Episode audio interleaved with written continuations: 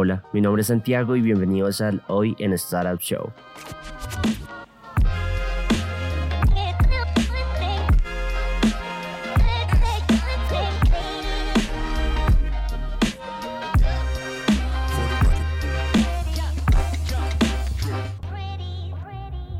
Como siempre tenemos tres historias para revisar el día de hoy y una historia sorpresa al final. Llegando fuerte a nuestra primera historia tenemos a Airbnb que se prepara para el esperado surgimiento en demanda de este verano. Por otro lado tenemos a Forter, startup que recibe 300 millones de dólares para apoyar su lucha contra el fraude en e-commerce. Por último tenemos a Whatnot, el livestream e-commerce de coleccionables que recibe 50 millones de dólares en financiación. Además de qué está ocurriendo con esta industria de coleccionables que ha tenido tanto surgimiento durante estas épocas de pandemia. Empecemos.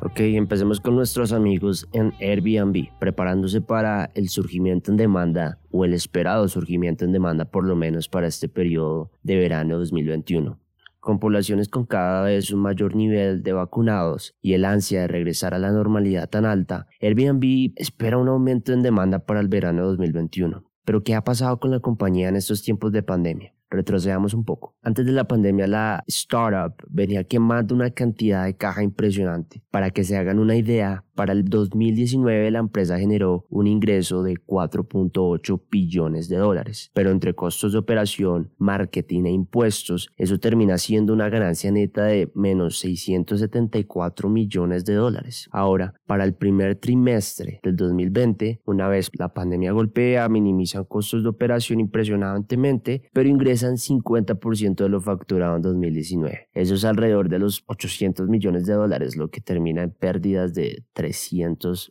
millones de dólares. Aunque bueno, creo que, creo que hoy en día ya pues estamos muy acostumbrados a ver este tipo de pérdidas en, en, startups. Digamos que no es algo que nos sorprenda demasiado, pero pues sí es muy impactante esa cantidad.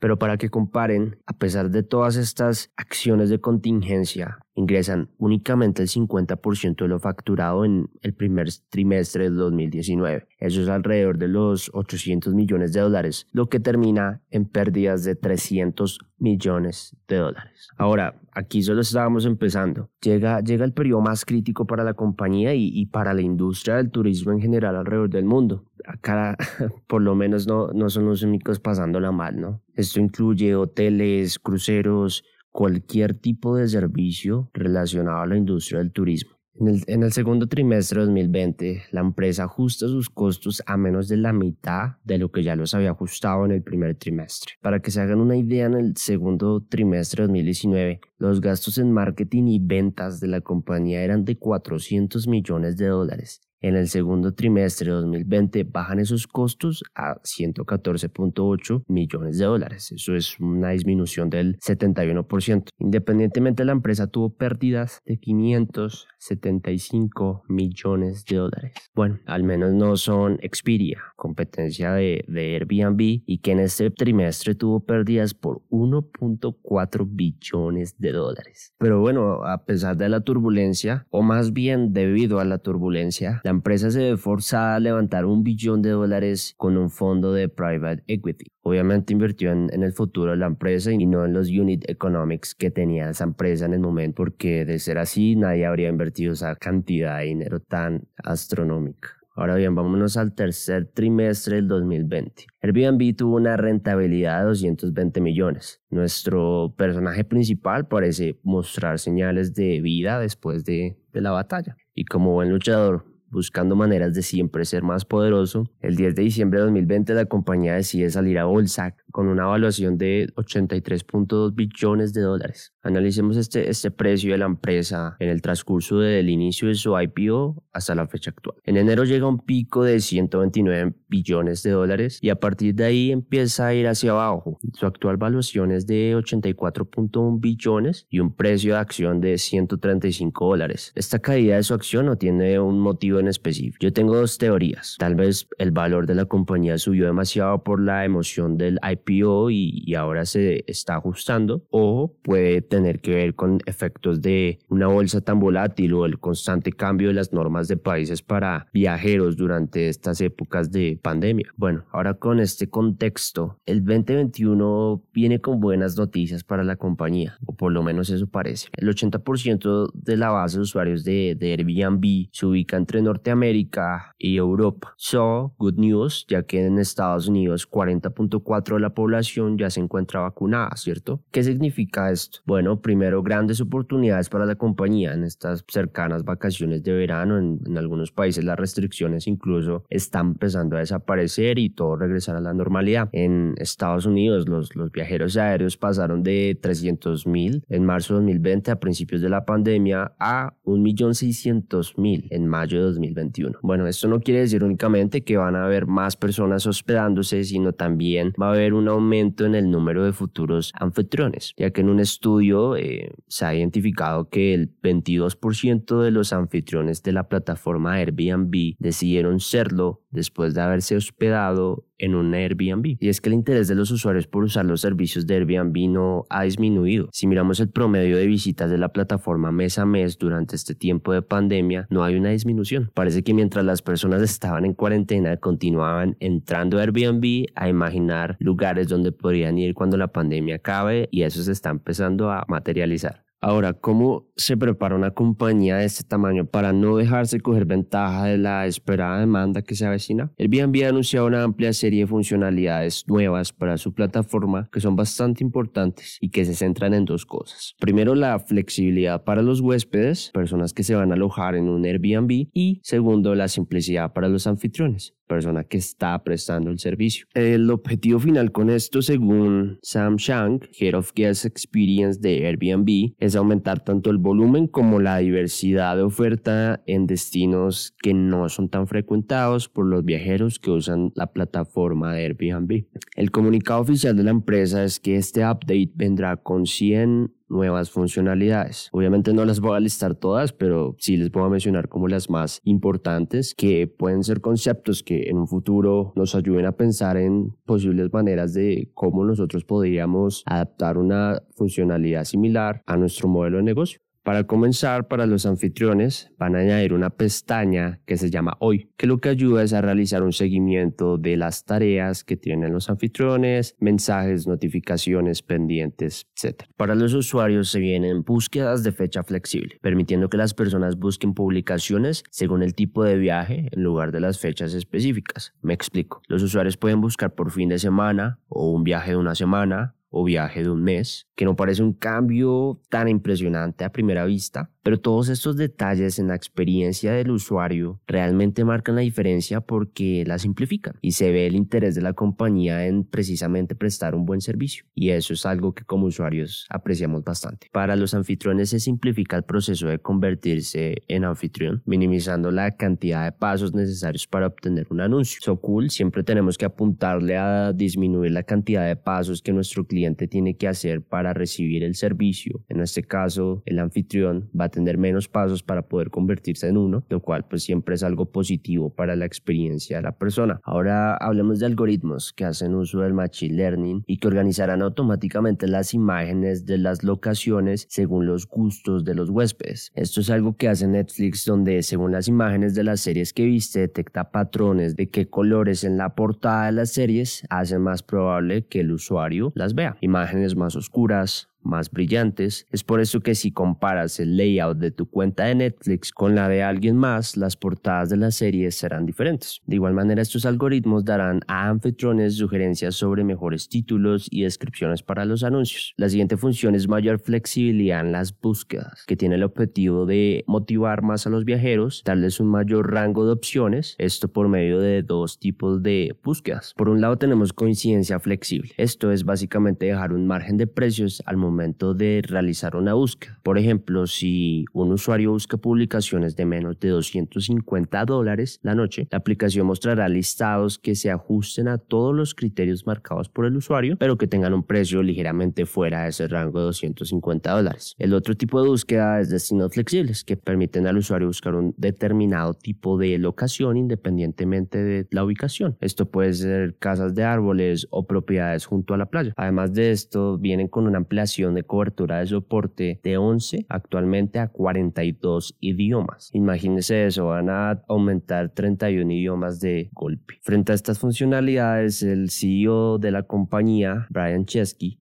dice lo siguiente. En resumen, realmente se trata de ayudar a hacernos más diversos y ayudar a más personas a tener mucho éxito como anfitriones y reconocer los beneficios que eso les trae. Pero el librarse del COVID es la solución a todos los problemas de la compañía. Mm, no precisamente. Hablemos de algunos de los problemas que ha presentado la startup en su historia. A pesar de que muchos hacen la vista gorda, Airbnb ha sido tan disruptivo que afecta de manera colateral la economía. Por ejemplo, el creciente precio de finca raíz tan complicado en Estados Unidos parece ser empeorado por la presencia de Airbnb. Y permítanme construyo. La demanda de hogares es relativamente inelástica, es decir, la demanda por vivir en algún lugar no cae así suban los precios, pero cambios pequeños en la oferta puede afectar en gran medida los precios. Por ejemplo, estudios indican que la llegada de Airbnb puede haber aumentado la renta promedio de los neoyorquinos casi 400 dólares. Por otro lado, tenemos impuestos que son cargados a hoteles, pero que en Airbnb son casi ignorados, no en su totalidad, claro está, pero para estados es difícil monitorear estos números. ¿Qué podemos concluir entonces de esta historia? Airbnb sobrevivió a la pandemia de COVID-19 mejor de lo que algunos esperaban, gracias en parte a que los usuarios reservaron largas estadías mientras estaban en cuarentena. Pero ahora Airbnb necesita llevar sus operaciones al mundo posterior a COVID, si lo que quiere es no solo defender su posición de mercado, sino también empezar a ver esas mismas tasas de crecimiento que la ayudaron a convertirse en la marca tan conocida que sigue siendo hoy. A la fecha hablamos de 5.6 millones de lugares de hospedaje registrados en la plataforma, 100.000 ciudades, 220 países, 4 millones de hosts o anfitriones que en promedio anualmente hacen unos 9.600 dólares Lógicamente, dependiendo de la región, por ejemplo, actualmente el precio promedio de la estadía en México es, es de 79 dólares la noche, mientras que en Estados Unidos es 171 dólares. ¿Es más barato un Airbnb que un hotel? Sí y no. Los precios varían dependiendo de la locación, pero acá donde gana la compañía es en el valor añadido de la experiencia. Según la compañía, la, experiencia de vivir como un local en la zona donde nos alojamos. Antes de pasar a la siguiente historia, quiero compartirles una pequeña historia curiosa que me encontré mientras hacía la investigación para este podcast. ¿Cómo les parece que Tesla, el fabricante de vehículos eléctricos, debe desembolsar 163 millones de dólares a 2.000 propietarios de vehículos Tesla en Noruega, los cuales experimentaron tiempos de carga más altos de lo normal por una actualización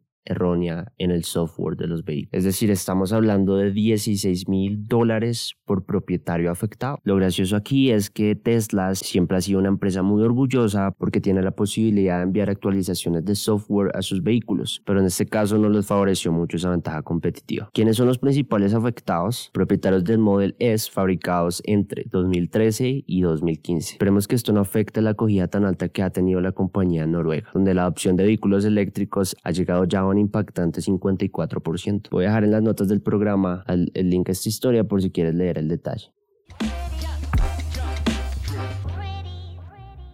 Para nuestra segunda historia tenemos a la startup Porter, que recibe 300 millones de dólares para apoyar su lucha contra el fraude en e-commerce. Empecemos con un poco de contexto. El e-commerce está yendo hacia arriba independientemente de la región. En 2020 y como efectos de la pandemia hubo un crecimiento global de aproximadamente 30%, siendo Latinoamérica la región con mayor crecimiento. Eso es un 36.7%. Incluso para compañías cuyo foco no era el e-commerce han visto un crecimiento exorbitante. Target, la cadena de almacenes americana generó 13 billones de dólares en ventas por medio de e-commerce. Eso es un crecimiento del 104% comparado con lo que vendían por e-commerce en el 2019. Y esto no solo aplica para los grandes, aunque para pequeños negocios crear una presencia online puede tener un costo añadido de posicionamiento, esta fue la manera en que muchos dueños de pequeños negocios lograron salvar sus comercios. Ahora, el riesgo y fraude asociado con las ventas en línea crece proporcionalmente con el e-commerce y esta preocupación ha generado el surgimiento de múltiples startups como lo son Simplex creando soluciones basadas en inteligencia artificial para la prevención del fraude, Signified que califica a cada usuario según su historial de compras y de esa manera identifica qué tan riesgosa es esa persona en términos de fraude. Estas startups tienen un mismo propósito, construir un modelo de negocio sostenible para atacar esa actividad maliciosa. Ahora vamos con nuestro personaje principal. Forter startup de prevención del fraude que por medio de la inteligencia artificial mejora su precisión de detección del fraude y no solo eso, también aprende cómo evitar falsos positivos, es decir, usuarios que a primera instancia parecen ser fraudulentos pero en realidad no lo son. Esto para no perder posibles transacciones. La compañía recientemente recibió una inyección de capital de 300 millones de dólares a una evaluación de 3 billones de dólares, ronda en la que nueve inversores pusieron dinero, entre los cuales están Sequoia Capital, y Salesforce Ventures. Seis meses atrás, la compañía se ubicaba a una evaluación de 1.3 billones de dólares. Esto en general son buenas noticias cuando se espera que en 2021 estos costos de fraude en e-commerce cuesten un total de 20 billones a comercios electrónicos alrededor del mundo, un crecimiento del 14% comparado con 2020. Liron Danbury, cofundador y presidente de la compañía, afirma que por medio de sus algoritmos han logrado disminuir el número de rechazos de pagos en un 80% han logrado disminuir el número de fraudes al momento de realizar el pago en un 80%. Escuchen esto tan interesante. En, ciertas ocasiones la compañía intencionalmente permite que compras fraudulentas tengan lugar para poder entrenar sus algoritmos a nuevas tendencias de fraude y entender cómo operan. Ahora bien, ¿y qué piensan las tiendas en línea? En un reciente estudio llamado Online Payment Fraud Emerging Threats Segment Analysis in Market Forecasts from 2021 to 2025, se encuentra que comerciantes de e-commerce lógicamente quieren reducir el nivel de fraude que experimentan sus plataformas, pero son dudosos frente a la introducción de fricción extra en el proceso de pago y quieren evitar a toda costa un falso positivo, en el que se pierda un cliente debido a que erróneamente se identificó como fraudulento. Ahora, ¿dónde deberían enfocarse más estas startups? En países como China, que para el 2025 se espera que sea el mercado más grande de fraude en comercio electrónico del mundo, representando el 40% de pérdidas por fraude en e-commerce mundialmente en 2025. Esto quiere decir, en 2025 en China se espera de cada 10 dólares gastados en comercio electrónico, 4 serán fraudulentos, es decir, una pérdida para ese comercio. Bueno, eso sí, la tendencia de crecimiento del fraude en e-commerce se mantiene. Esperemos que startups como Forter disruptan esa tendencia. ¿Qué podemos concluir de esta historia? Los métodos de fraude en el comercio online cada vez se vuelven más complejos y exigen un alto nivel de atención por parte de este tipo de startups. El futuro de Forter se ve hacia arriba. Voy a dejar en las notas del podcast su página web donde puedes ver en detalle los diferentes servicios que la compañía ofrece. Ahora bien, la competencia también es alta. Stripe, la compañía de pagos por internet con una valoración de 95 billones de dólares, hace poco adquirió por la suma de 600 millones de dólares a Bouncer, una startup con un modelo de negocio similar al de Fortran. Un excelente movimiento por parte de Stripe y Bouncer, ya que a pesar de que pueda algunas, ya que a pesar de que puede que alguna de estas startups ofrezca una mejor calidad en sus servicios de detección de fraude y el ganador terminará siendo el más preciso y confiable, pero también que tenga la mejor integración con pasarelas de pago, cosa que Bouncer logrará si hace una integración directa con Stripe, que la fecha cuenta con presencia en 1.957.000 páginas web. Software tiene un gran trabajo por realizar, pero también una gran ventaja ya que ofrece servicios más tecnificados y ya tiene una base sólida de comercios que usan sus servicios. Ok, vamos con nuestra tercera historia antes de llegar a la historia curiosa del día. Y es que Whatnot, el live stream e-commerce de coleccionables, ha recibido 50 millones de dólares en financiación. A ver, entremos un poco en contexto. El valor estimado del mercado de coleccionables alrededor del mundo es de 370 billones de dólares, con alrededor de 75 millones de fanáticos. Esto incluye piezas de arte, juguetes, cartas, pines, que en el 2020 han visto un aumento en su demanda gigantesca. Pero, y acá está el punto de dolor, que no tienen una plataforma central donde hacer subastas, aparte de plataformas como eBay, donde al hacer transacciones corren riesgo de que novatos interesados por tomar parte en la tendencia sea por una reventa futura o por pasión al arte, están sujetos a scammers y fraude. Bueno, aquí llega el concepto de Whatnot una plataforma con un único objetivo, dar a las personas un lugar donde comprar y vender coleccionables de una manera segura y auténtica. Podríamos hacer el comparativo y decir que esto es un StockX, compañía con una valoración de 3.8 billones de dólares y que permita a compradores y vendedores del mundo del streetwear realizar transacciones seguras. Pues sí y no. Whatnot se está enfocando en live stream e-commerce Así es, las subastas ocurren en directo mientras vía streaming el usuario ve el objeto por el que está pujando. Este formato de live stream e-commerce ha sido altamente adoptado en China, donde se ha convertido en un mercado de 136 billones de dólares. Recientemente Walmart, en conjunto con creadores de contenido en Estados Unidos, hizo live streams utilizando este formato, donde mientras la persona muestra y se prueba los productos, el usuario puede hacer la compra directamente desde el streaming. En las notas del programa dejaré un link a un estudio de esta nueva tendencia que realizó Nielsen Norman Group si estás interesado en conocer más. Grant y Logan, CEO y CTO de la compañía, han atacado un mercado gigantesco que nadie estaba tratando de centralizar y del cual solo se espera un crecimiento exponencial en los próximos años. Los jóvenes fundadores son apasionados de la industria y por otro lado, si logran cumplir sus objetivos como empresa, van a tener un gran éxito. Este mercado es muy especial. Por un lado, las personas que coleccionan este tipo de bienes son apasionadas y recurrentes con un lifetime value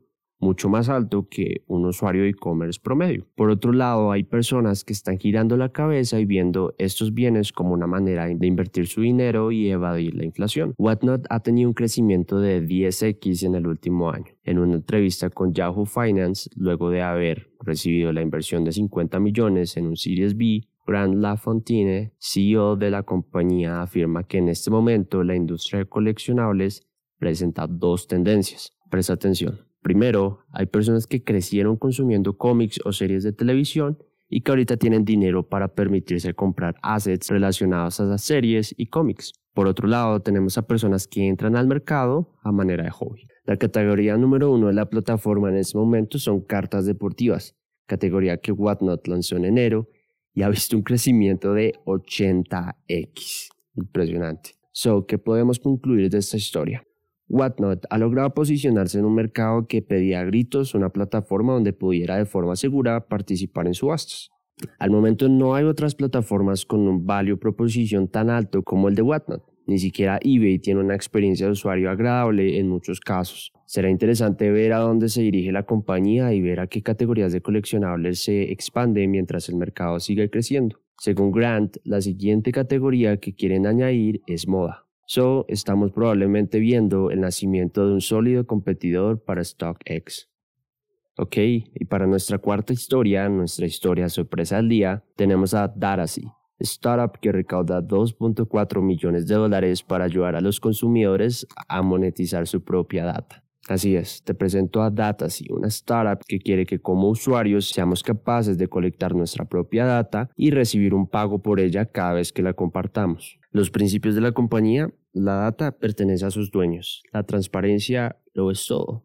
Nosotros protegeremos tu información. Por ahora solo se puede tener un early access a este servicio por medio de una lista de espera pero la startup ha anunciado que acaba de recibir una inversión por 2.4 millones de dólares para continuar construyendo su servicio de recolección de data amigable para usuarios.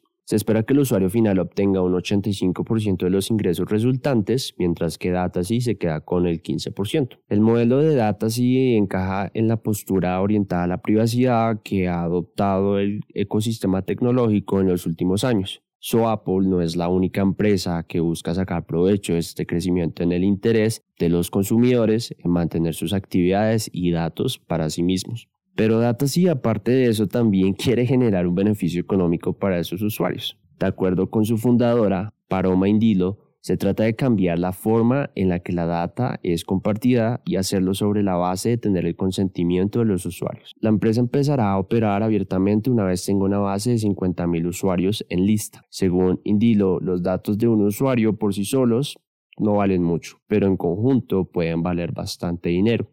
La compañía en este momento tiene una base de 10.000 usuarios y dice tener un crecimiento mensual del 30%, así que probablemente en un año podría llegar a esa meta de 50.000 usuarios. Datasy es una de esas apuestas que en etapa inicial tiene mucho potencial, pero también un gran riesgo. Si puede atraer a la base de usuarios que necesita para probar los units economics de su modelo, su pago a los usuarios podría convertirla en una plataforma que crece por sí misma. Pero si su capacidad para atraer usuarios ralentiza, es posible que no alcance una suficiente base como para que su modelo funcione en absoluto. Yo ya me escribí a la lista de espera. Al momento hay 11.787 usuarios. Estoy muy curioso por el futuro de este modelo de negocio, ya que como muestran las cosas parece ser una maravilla. Según muestran en su homepage, te saldrá un valor en kilobytes de cuánta data has recolectado, supongo mientras surfeas en internet. Luego te dice cuánto vale esa cantidad de data y tienes un botón que dice vender, seguido del monto que recibirás por esa cantidad de información. Y ya está.